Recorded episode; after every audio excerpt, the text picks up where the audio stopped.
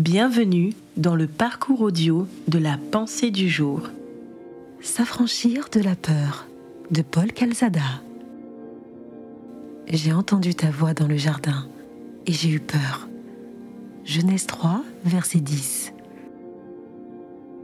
Le premier sentiment qu'ont éprouvé Adam et Ève lorsqu'ils ont transgressé l'ordre divin, ce fut la peur. C'est ce qu'exprime Adam lorsque Dieu l'appelle. Ce récit biblique montre le lien qui existe entre la peur et le sentiment de culpabilité. Connaissez-vous les auteurs-compositeurs Thierry Ostrini et Christ Christensen? Ils ont écrit et composé ce merveilleux chant. Libre de nos chaînes, nous marchons vers toi. Ta main souveraine affermit nos pas. Ce beau cantique se termine par cette proclamation.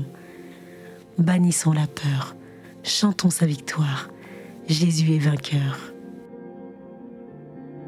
Si j'ai retenu ce chant, c'est parce que l'une des chaînes les plus tenaces à briser dans nos vies est la chaîne de la peur. Dans le Proverbe 29, verset 25, il est écrit ⁇ La peur tend un piège à l'homme ⁇ Peut-être est-ce le sentiment que vous éprouvez en ce moment. Ce sentiment, tel un filet qui vous emprisonne, enferme votre âme dans la crainte. Recevez cette bonne nouvelle. Jésus est venu pour vous affranchir de ce lien étouffant. À de nombreuses reprises, Jésus prononce cette parole dans les évangiles. N'ayez pas peur. Avez-vous peur de témoigner? Cela est arrivé à un apôtre. Souvenez-vous, lorsque Jésus a été arrêté, Pierre a eu peur de déclarer à une humble servante qu'il était un disciple de Christ. Plus tard, il recevra la force de ne plus craindre les menaces des puissances de l'époque. La peur est destructrice. De nombreuses personnes ont été psychiquement et même physiquement détruites par son influence.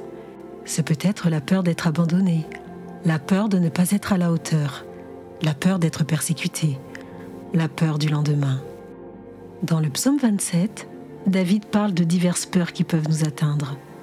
Peur de l'abandon, peur de la guerre et des ennemis, peur de la persécution. Mais il proclame avec foi, dès le début de ce psaume, L'Éternel est ma lumière et mon salut.